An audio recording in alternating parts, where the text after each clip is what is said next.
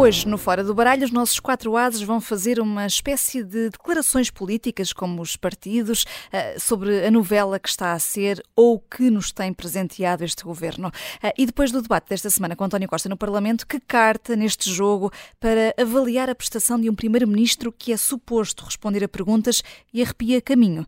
Fica para a jogada da semana na segunda parte, sempre, claro, com a Susana Peralta, Luísa Guerra Conraria, o Jorge Fernandes e o João Marques de Almeida e comigo, a Vanessa Cruz. Estamos eh, os cinco aqui apostos e para já abrimos o apetite que nós aqui jogamos e deliciamos-nos com uma boa sobremesa ao mesmo tempo que estamos a jogar eh, e é uma eh, salada de frutas de, de naipes. Temos tutti frutti, Uh, Susana uh, Peralta, um, é tutti frutti esta salada, a tua carta de paus vai direitinha ao PSD a propósito desta operação que investiga a alegada troca de favores entre os dois partidos do chamado Bloco Central. Foi, de resto, tema levado a esse debate, de que já vamos falar mais na segunda parte, uh, mas foi tema levado aqui pelo líder parlamentar do PSD, Joaquim Miranda Sarmento, e levou até António Costa a falar de imitações de populismo.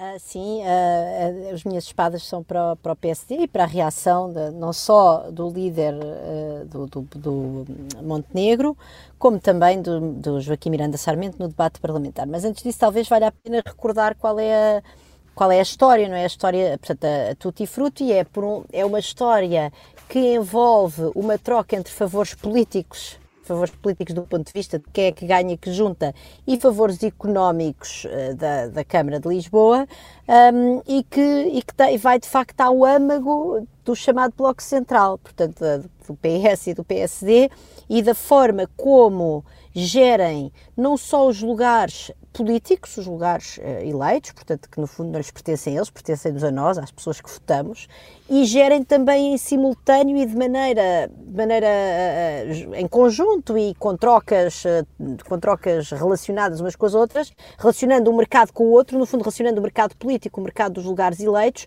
com o mercado depois dos contratos públicos, não é? E, do, e de para onde é que vai o dinheiro dos contribuintes, neste caso da Câmara de Lisboa, mas atenção, não vamos ter ilusões quanto ao facto que isto deve acontecer eh, noutros sítios, ou que há uma probabilidade elevada de acontecer noutros sítios do país. Portanto, eu, eu queria também dizer uma coisa, ou seja, o facto de um partido escolher de forma estratégica Uh, para que candidatos é que envia a que competição política, isso é normal. Jorge é mais credenciado do que eu para falar sobre isso, mas há investigação teórica e empírica que mostra que faz sentido, ou seja, nem toda a gente quer ser candidato político, portanto, os partidos têm um conjunto de pessoas que estão dispostas a servir nas juntas de freguesia, nas câmaras, etc. E é normal que decidam em função também, digamos, da probabilidade de ganharem em cada um dos, dos lugares aos quais se candidatam e tendo em conta, obviamente, os opositores políticos. Portanto, se tiverem um opositor muito, muito bom do ponto de vista da sua popularidade, da sua probabilidade de ganhar, é normal que não queiram gastar um trunfo uh, muito, uh, muito bom com esse e que vem, vão pôr um melhor candidato noutro, noutra freguesia ou noutro lugar político onde possam ganhar. Portanto, isso é normal normal, enfim, não é,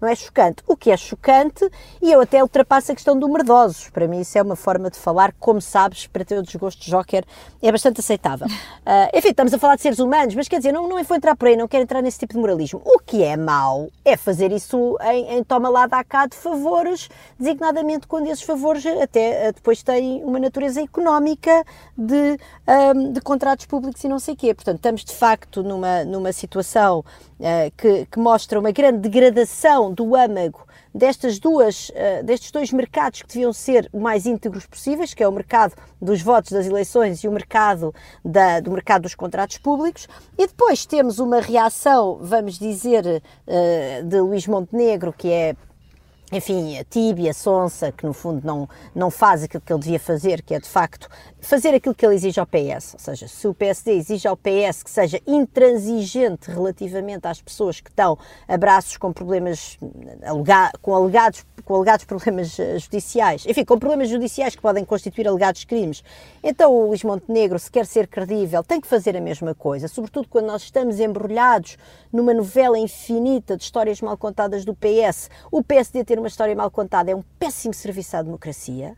E eu vou repetir, péssimo serviço à democracia, porque nós precisamos de alternância democrática e não é assim que a vamos ter.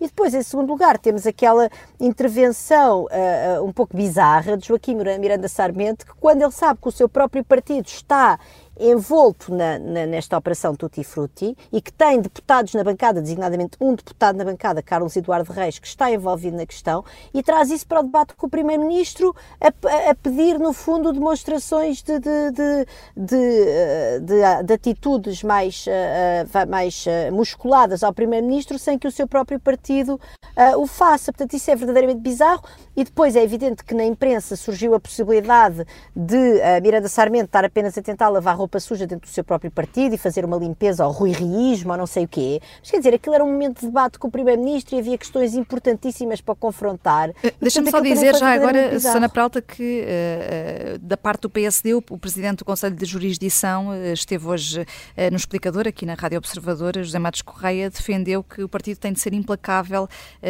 ao adotar sanções, caso se confirmem essas suspeitas no, aqui neste processo tutti frutti. Exatamente, pronto, mas isso eu, eu, acho que isso diz tudo, não é? Portanto, foi, foi, foi portanto, é, é tudo, tudo isto mostra que nós, no fundo, estamos metidos numa amálgama de interesses Uh, e que o principal partido da oposição e aquele que se quer afirmar uh, como a, a, alternância e aquele que o ainda Cavaco esta semana vem dar uma, uma ajudinha e não sei o quê, depois na prática comporta-se exatamente como o PS, isso como é evidente não pode ser. É, e já que falas em uh, Cavaco Silva, uh, é de resto aqui a carta de ouros trazida uh, pelo Jorge Fernandes. Jorge, o antigo presidente, reapareceu ao fim de 30 anos num evento do PSD com as características de um encontro, do, do, um evento destas características, o Encontro Nacional de Autarcas. tinha aberto só uma raríssima, raríssima exceção em 2017 para a Universidade de Verão do partido e foi, lá está, bastante duro com o governo. Diz que passa os dias a mentir e que nunca pensou que era possível descer tão baixo em matéria de ética. Esteve bem, portanto, Sim. Cavaco Silva para ti. Ah, acho que, acho que eu, eu já eu ia a isso no final da intervenção, mas até posso começar por aí. Acho que aquilo que Cavaco disse é aquilo que é dito em surdina por toda a gente no país, tirando meia dúzia de aficionados do Partido Socialista. O que Cavaco disse é de meridiano senso comum, digamos assim.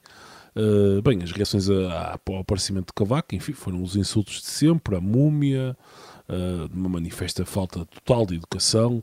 Depois apareceram os insultos, claro, à necessidade de um ex-chefe de Estado ter algum recato, esqueceu-se, por exemplo, do que Mário Soares fez, e muito bem. E muito bem, tanto um como o outro, não é por alguém ter sido chefe de Estado que perde quaisquer direitos políticos e não pode intervir na vida pública. Portanto, isso, isso é, um, é, um, é um argumento sem qualquer tipo de, de, de razão.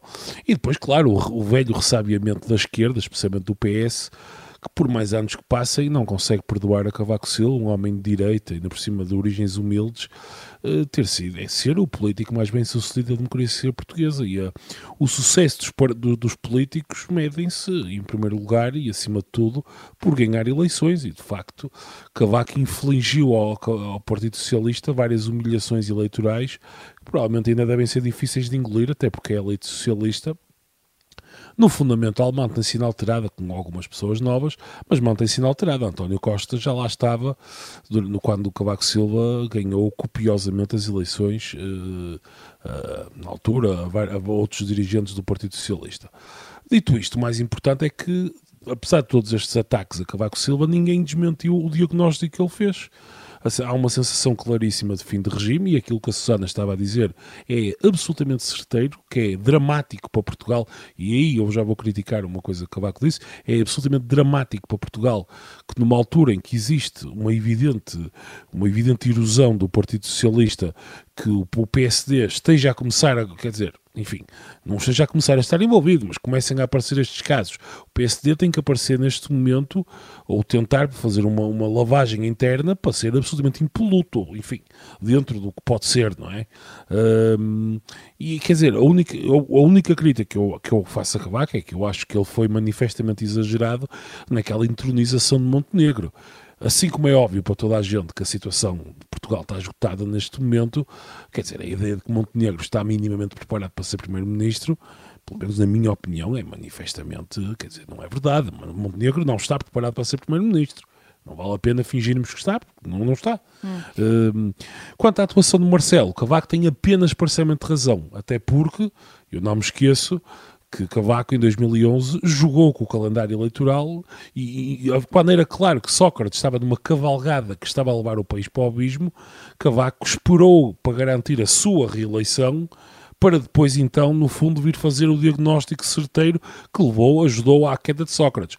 E, portanto, sob esse ponto de vista, Cavaco não tem nenhuma moralidade para, enfim, de alguma maneira, acusar Marcelo de estar com calculismos políticos em função da situação atual, quando ele próprio fez isso em relação a José Sócrates. Hum. Uh, uh, o, sei que o João Marcos Almeida quer assistir aqui, o Jorge Fernandes, uh, João, mas depois do que o Jorge disse sobre Luís Montenegro, não sei se continua a ser um, uma assistência ou um semitrunfo, talvez? Não, eu assisto em relação ao que o Jorge disse em relação ao Cavaco. Aliás, eu escrevi isso também no último artigo no Observador e, e portanto, não tenho que repetir o que o Jorge disse. Aceito hum. completamente, hum. partilho completamente os ouros do Cavaco, do Jorge e, e também elogio a intervenção de Cavaco.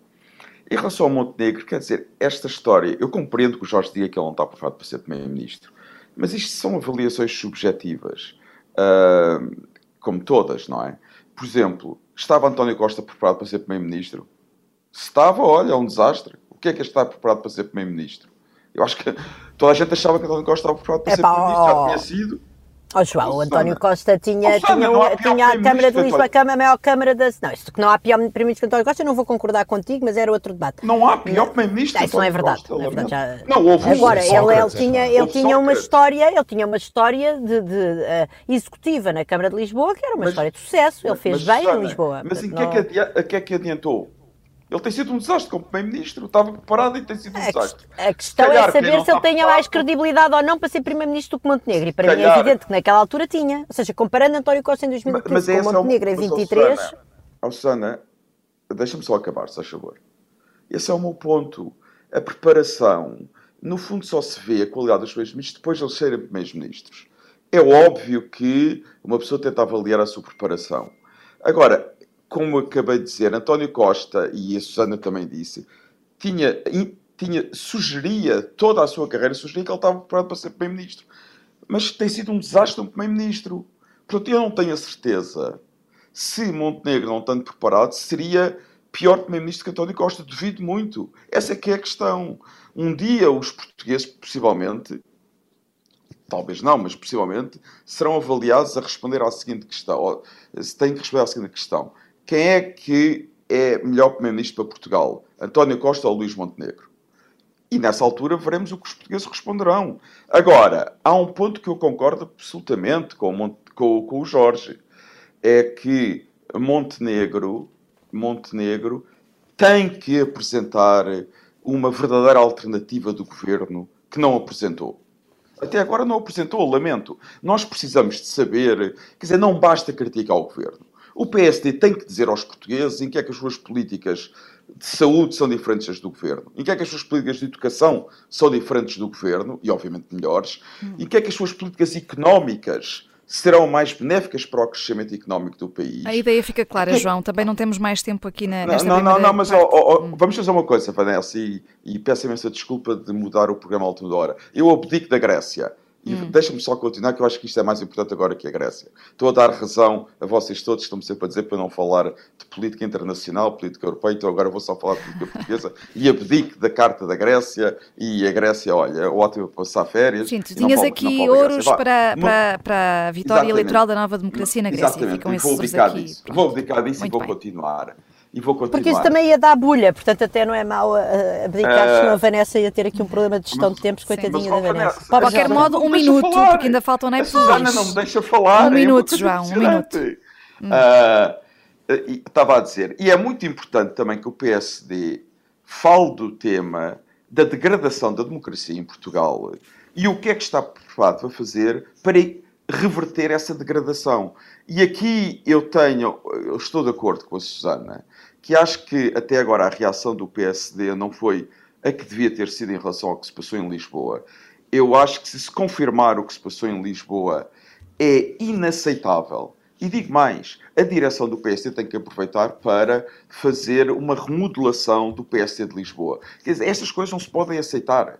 Isto não se pode aceitar porque, no fundo, se o PSD não faz nada e, e a sério, está a mostrar aos portugueses que é cúmplice do PS em práticas que são muito negativas para a democracia portuguesa. Portanto, eu queria deixar este apelo à direção do PSD para levarem isto muito a sério, para tomarem as medidas que tenham que tomar, por mais duras que sejam, e, que, e se for necessário, afastar quem tem que afastar na, na, na Distrital e na Conselhia de Lisboa do PSD. Porque, em última análise, quem vai beneficiar destes problemas todos são os partidos mais extremistas. Ninguém tenha dúvidas nenhumas sobre isso. Hum, e, portanto, o PSD tem aqui uma uhum. oportunidade muito importante de mostrar que é diferente do PS. E é isso que eu quero que o PSD mostre, que é completamente diferente do PS. Aqui é um uh, apelo muito bem vincado uh, pelo uh, João Marcos de Almeida.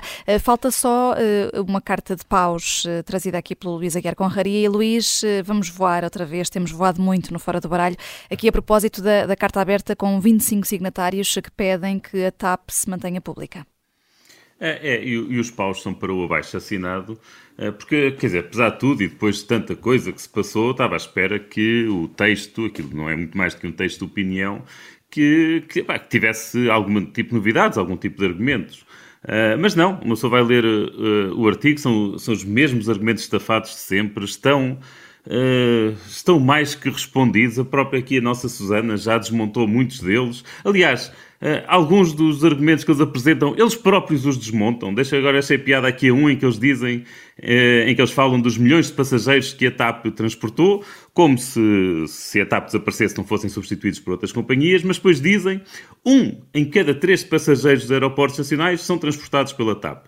É pá, se um em cada três são transportados pela TAP, quer dizer que dois em cada, em cada três são transportados por outras companhias, quer dizer. E portanto, se desaparecesse a TAP, facilmente conseguiam arranjar, uh, arranjar-se uma alternativa para um terço do mercado que, que, que ficava a faltar. Uh, mas pronto, apesar de tudo, o, o, signatário principal é o António Pedro Vasconcelos, que já aqui falámos por causa da, daquele movimento que ele lançou de não tapa os olhos, e o argumento verdadeiramente novo veio à noite no telejornal. Portanto, Vanessa, vou-te pedir para passares o som. Estamos sujeitos a que amanhã os aviões se chamem Goethe, Nietzsche, uh, uh, Mahler, sei lá, e, e atenção que eu, eu, sou fã da cultura alemã, não, não, não, não, não me entenda mal, não é? Ou que se chamem Cervantes, ou, ou eu sou fã também, nós, mas, mas nós, a TAP é portuguesa, transportes aéreos portugueses. Quer dizer, isto dá, dá, vontade de dar copas a este sentimentalismo todo. Mas quer dizer, ao fim de. Uh, mas não podemos dar copas, não é? Pelos motivos que serão claros no fim do programa. Hum. Uh, mas quer dizer, mas depois de se oh, Luís, empatarem. Eu, eu, eu, chamo tontice só que tu chamas sentimentalismo. É pá, é sim. tontice sim. total. É pá, mas depois de se, se, se, enterrarem 3 mil milhões de euros na TAP, vir com estas palermices completamente etéreas e sem interesse nenhum, que ainda por cima estão erradas, porque é evidente que se a Lufthansa comprar a TAP e a TAP continuar com o nome TAP, continuarão a pôr nomes portugueses por uma questão de marketing. Portanto, eh, mas independentemente de estarem errados, quer dizer, ao fim, é pá, não sei, parece que está tudo maluco. É, quer dizer, uhum. não, sei, parece que neste momento somos um país de, de, de malucos, quer dizer, não, não há muito mais a dizer. Uh, não há muito mais a dizer e também não temos mais tempo nesta primeira parte. As copas do Fora do Baralho, como dizia Luís, ficam uh, bem guardadas para uh, daqui a pouco para a jogada da semana. Até já.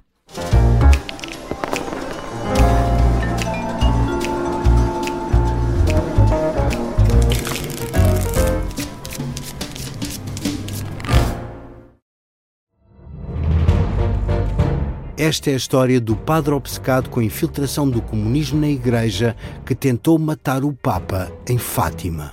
Que raio de coincidência! No dia 13 de maio. E, a partir desse momento, o Papa Voitila nunca mais deixa de olhar para Fátima. Episódio 1 O Anticristo, em Fátima. Matar o Papa é uma série para ouvir em seis episódios e faz parte dos Podcast Plus do Observador um novo episódio a cada terça-feira. Os assinantes do Observador têm acesso antecipado a todos os episódios desta série, já disponíveis em observador.pt. Os Podcast Plus do Observador têm o apoio da Kia.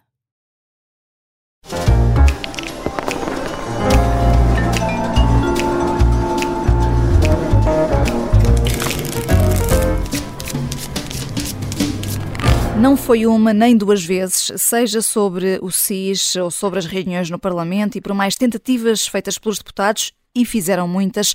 António Costa fugiu às perguntas no debate desta semana no Parlamento. Não quis jogar o jogo de pergunta e resposta, que era suposto, eh, e aqui, na jogada da semana, vamos falar sobre isso e fazer uma avaliação política. Eh, Jorge Fernandes, eh, o debate, lá está, era de política geral e o Primeiro-Ministro fez jus a essa palavra, tentou ser demasiado geral, criou ainda mais confusão? Sim, é curioso que eh, na primeira parte falamos de Cavaco Silva, António Costa partilha com Cavaco Silva uma característica muito semelhante, que é o facto de ambos terem um profundo desdém pelo debate político, no verdadeiro sentido da palavra, e pela Assembleia da República. Uh, e, portanto, sob esse ponto de vista, até é curioso esta semelhança entre os dois. E foi, é curioso ainda que. Por amor de Deus. Como? O Cavaco, durante anos, demorou, recusou-se durante anos a, participar em debates. Pá. Houve eleições. Não, as regras eram completamente diferentes. Comparares quem quer que seja que não o Salazar, nesse, nesse aspecto em concreto, nesse aspecto em concreto, comparares quem quer que seja que não Salazar com Cavaco Silva é simplesmente injusto para quem quer que seja, desde Sá Carneiro, a Adelina Mar da Costa, Freitas do Moral, estou aqui a dizer nomes da direita para, para, para não ficar agora uh, demasiado pesado. Pá, isso lamento, mas Sim, é o Cavaco não ia ao Parlamento. Não, não ia ao Parlamento. Parlamento. Houve, houve várias eleições. Em houve eleições em que ele se recusava a debater. É a primeira, a primeira vez que eu vejo um debate dele já foi nas presidenciais. Oh, Epá, Luís, depois ele ter sido primeiro-ministro 10 anos. Luís, Epá, tens, lá tens Luís, tens consciência que comparar o Cavaco ao Salazar é estar a elogiar o Salazar, é estar a diminuir Bom, mas a posso continuar? Não foi, não foi isso que o Luís disse, não, foi isso que o Luís Não, não, não, comparação. Calma, calma. Consciência que o que estás a dizer é, está errado, João. Desculpa lá, eu disse especificamente nesse ponto e não nos outros. Exato. Mas isso não tem Eu fui muito explícito a dizer que era nesse ponto. É para... Se eu dizer Mas acho que ficou claro. Acho que ficou claro.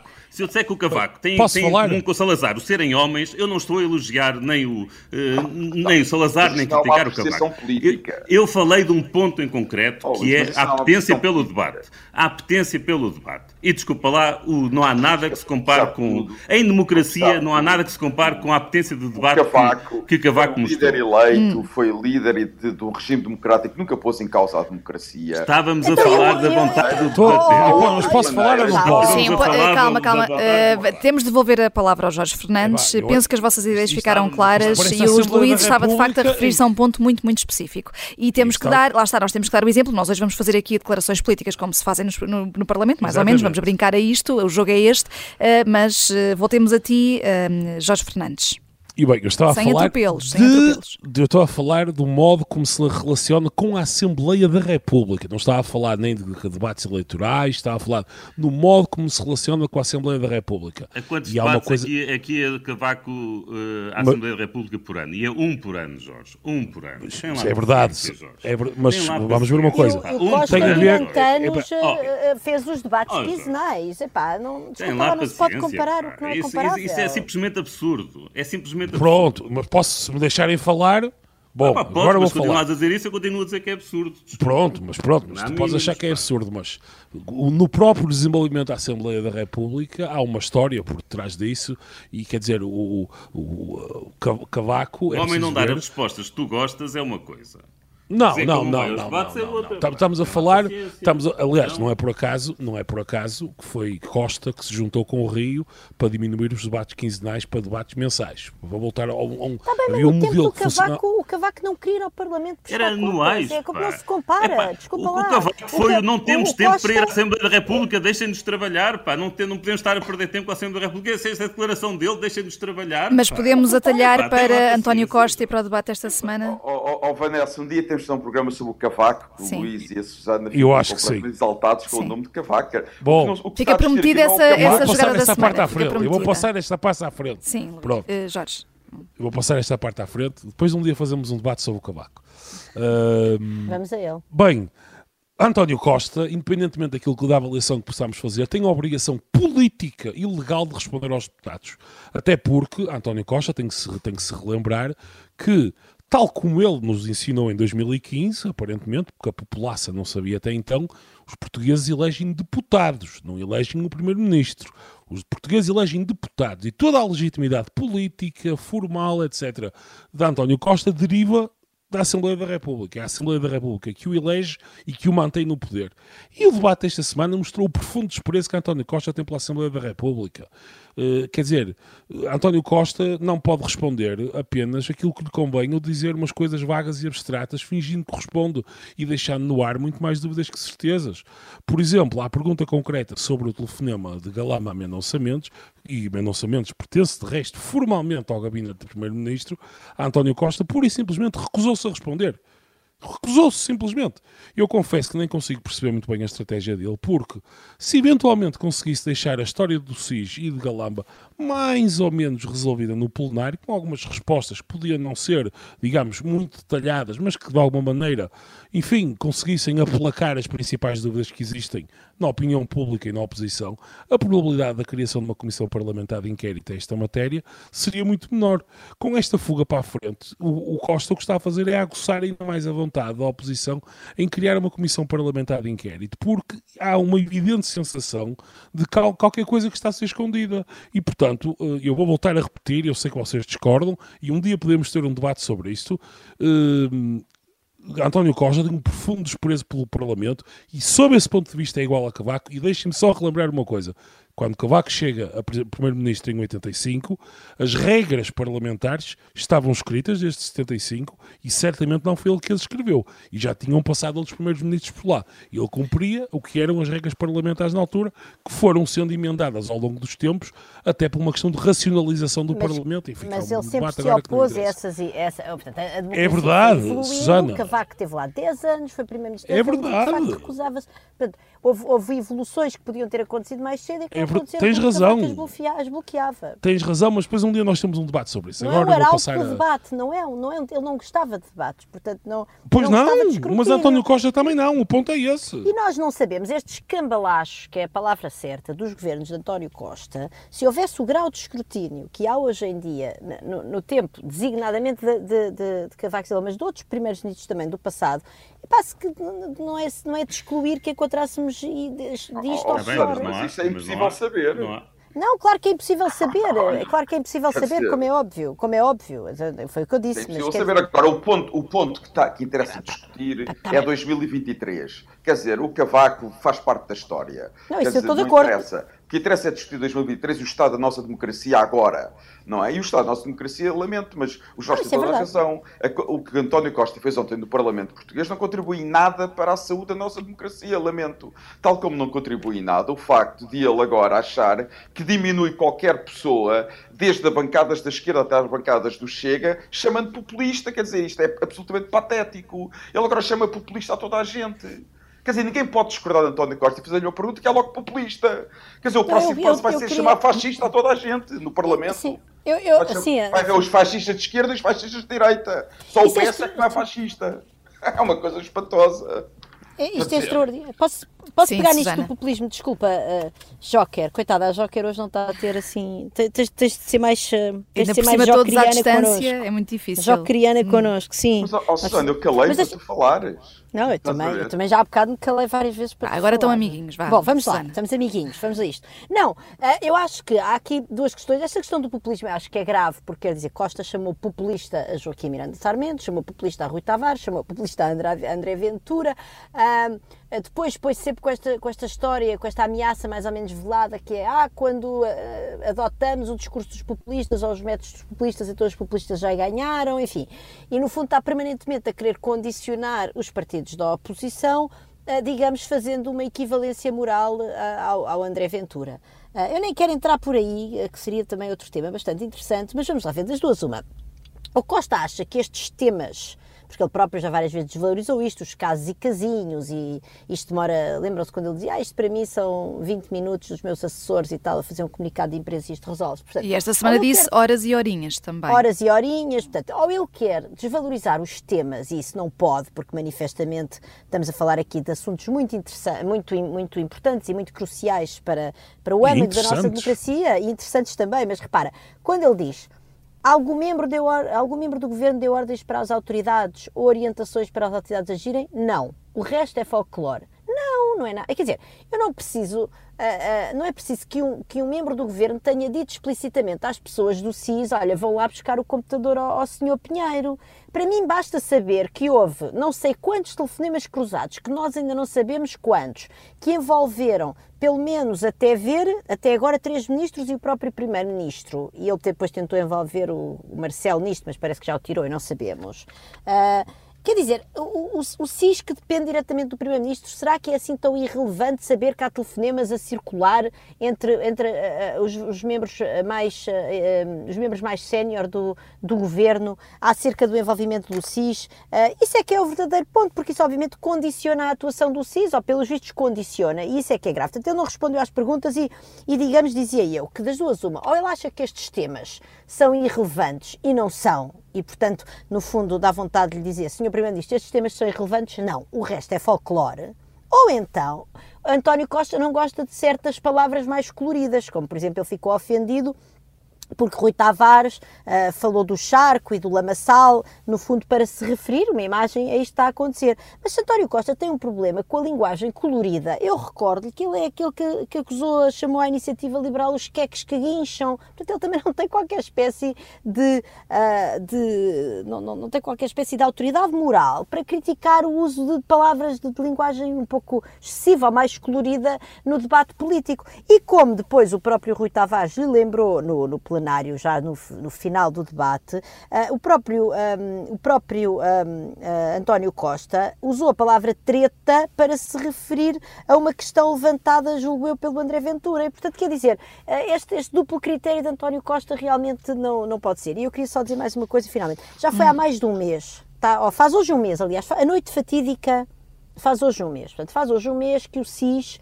atuou de maneira ilegítima de acordo com todos os especialistas, uh, sem, digamos, violando os direitos, liberdades e garantias de um cidadão que podia até ter cometido ilícitos, mas que até ver estava livre de ser importunado por uma polícia secreta, que nem sequer é uma polícia. E, portanto, quer dizer, eu acho isto gravíssimo, que nós ao fim do mês ainda andemos às voltas com isto, ainda não sabemos as chamadas que houve, ainda não sabemos de onde é que veio a ordem da cadeia de comando para efetivamente haver uma intervenção do SIS, e isto sim é uma ameaça à democracia que alimenta o populismo, oh, oh, e gostava oh, que o António Susana, Costa pensasse nisto. E temos de nos lembrar que foi António Costa um primeiro-ministro numa situação inédita que chamou em direto nos Jardins de Bento ladrão é a um antigo membro do adjunto. Quer dizer, se isso não, é, não é populista, é populismo, sim, é, é verdade, é tens toda a razão. Chamou-lhe ladrão. Não, não, exatamente, exatamente. Quer dizer, aliás, sem provas, sem aliás, ser deputado, sem estar sequer a ser julgado, chamou-lhe ladrão.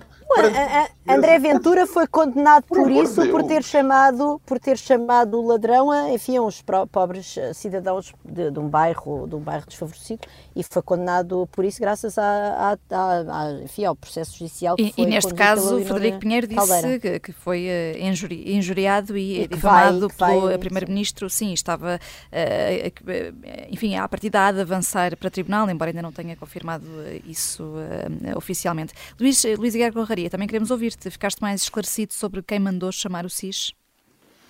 Uh, não, pois. Uh, não fiquei esclarecido e, e, e, de facto acho, acho chocante a forma como António Costa se, uh, se recusa de forma tão óbvia a, a responder às perguntas. é que neste momento já nem jogo de cintura tem, quer dizer, já é simplesmente dizer não respondo. Uh, quer dizer, eu, eu, percebo que as, que as perguntas são, têm uma resposta difícil. Quer dizer, aquela pergunta do, sobre o seu secretário de Estado adjunto, aquilo é, é uma pergunta tramada, porque qual, qualquer resposta é, é má.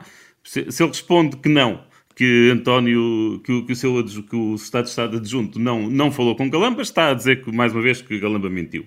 Se ele responde que sim, está a amarrar o Secretário de Estado uh, ao desastre, aos desastres que aí vêm no mas, vem a, o Galamba ser... é, o grande, é o grande culpado das perguntas difíceis. Foi o Galamba que disse que tinha falado com ele. Não, não, o grande culpado é mesmo António Costa, pá. Aqui não... Ah, sim, também. não, não, mas o Galamba é que deu origem à pergunta difícil. E claro, claro, que António Costa cometeu o erro que vai persegui-lo sempre, que foi manter Galamba no governo. E, e, pronto, e portanto, é, eu, eu, não vejo aqui, eu, eu, não vejo saída para isto. Quer dizer, eu durante algo, eu de facto acho que aqui pela primeira vez estamos verdadeiro, está verdadeiramente em causa o regular funcionamento das instituições democráticas, que é o que a Constituição prevê para se, mandar, para se poder mandar um governo abaixo.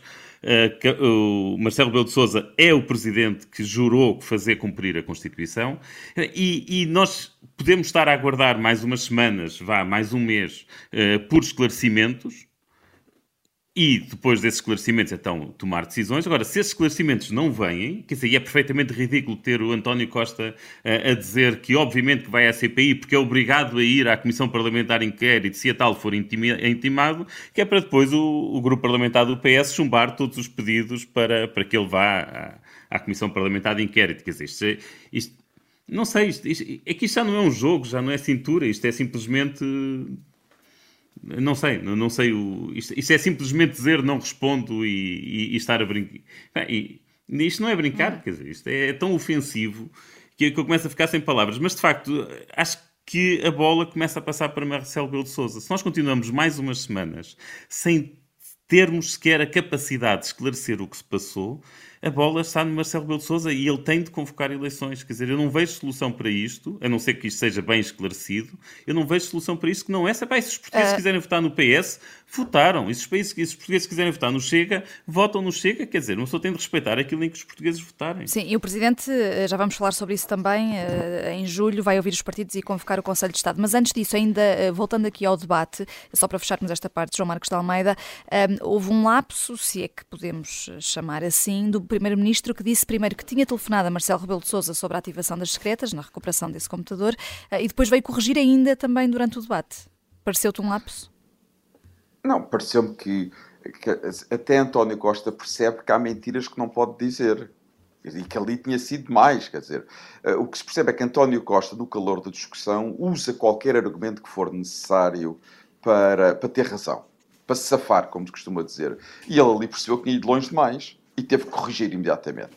Porque ele, quer dizer, aí ia abrir uma verdadeira crise institucional. Porque se ele não falou com o Marcelo e disse que falou, como, como se viu, ele disse que falou, mas depois diz, ai não, afinal não falei. Agora, explica-me uma coisa. Como é que uma pessoa pode dizer que falou se não falou? Em qualquer circunstância. Não, como é que é possível? Ele não falou. Ele, porque ele disse, não, eu não falei, afinal. Tipo, Sim, o Presidente da República depois veio dizer que o primeiro então, contacto que teve foi no dia 29 de Abril. Quer dizer, uma pessoa com tanta experiência política Uh, que faz política há décadas. Eu, aliás, acho que o António Costa nunca fez outra coisa na vida. Uh, tem lapsos destes numa, numa discussão no Parlamento.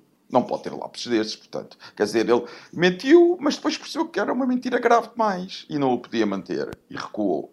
É muito simples. Agora, lapsos, não, não acredito em lapsos destes.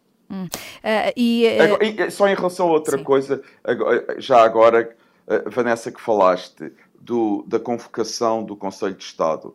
Eu ouvi alguém na Rádio Observador dizer que, que não tinha uma grande relevância política e eu discordo em absoluto. Quer dizer, qualquer convocação do Conselho de Estado tem relevância política. É um ato político do Presidente da República convocar o Conselho de Estado. E ainda tem mais significado político no atual contexto político em que vivemos em que há claramente uma separação, há um conflito institucional entre Belém e São Bento. Hum. Portanto, a convocação do, do, Conselho de Estado é obviamente um ato com significado político. E o Presidente da República tem falado, tem vincado a palavra calendário, ele define o calendário, eh, está a deixar no fundo, convocando só o Conselho de Estado e, e, e eh, estas audiências aos partidos ehm, para julho, eh, é para, para quando acabar a Comissão de Inquérito à TAP. Jorge Fernandes, isto vem colocar pressão sobre António Costa, pressão que já agora, hoje mesmo, vem também de dentro do, do PS. Ferro Rodrigues eh, escreveu um artigo no Público a criticar também o governo. É evidente que, bem, falando de Marcelo Rebelo de Sousa do Conselho de Estado, é evidente que a escolha da data no final de julho, que vai coincidir com, a, com, o relatório da Comissão Parlamentar de Inquérito, com as conclusões que serão públicas nessa altura, não é uma coincidência. Aliás, o próprio António Costa disse uh, já há uns meses atrás que, no, no fundo, enfim, no final da Comissão Parlamentar de Inquérito, iria retirar ilações políticas do que quer que se concluísse lá na, na, na dita Comissão. E é evidente que isto coloca pressão em cima do, do, do Governo. Eu acho curioso, por acaso, isto, isto eu não, não, consigo sinceramente perceber o que é que está a acontecer, mas acho curiosa esta, esta disjunção dentro do PS entre por um lado já ouvimos Carlos César, Ferro Rodrigues, agora Ferro Rodrigues, a virem defender, claramente, quer dizer, Ferro Rodrigues diz claramente que, há, no fundo, diz Galamba não pode continuar, assim de forma muito grosseira e muito, e muito simples. Uh, e António Costa continua sem, sem tirar essas conclusões. Esta, esta diferença de, esta não coordenação política com pessoas que, apesar de tudo, historicamente têm um peso grande no partido, a dizerem uma coisa e António Costa não fazer, Hum, acho curioso, não sei, não sei porquê. Hum. Uh, vamos continuar a acompanhar as cenas dos próximos capítulos desta novela Governo SIS. Uh, a ver, vamos. E comprometido, deixamos as copas para o final de, do programa de hoje e para uma sentida homenagem do nosso painel. Estou só a ser a porta-voz. São copas como não podia deixar de ser para a rainha do rock and roll que morreu esta semana aos 83 anos. Na verdade, como diz o Luís Aguiar Conraria, Tina Turner é a rainha de todos os naipes. The best. Até para a semana.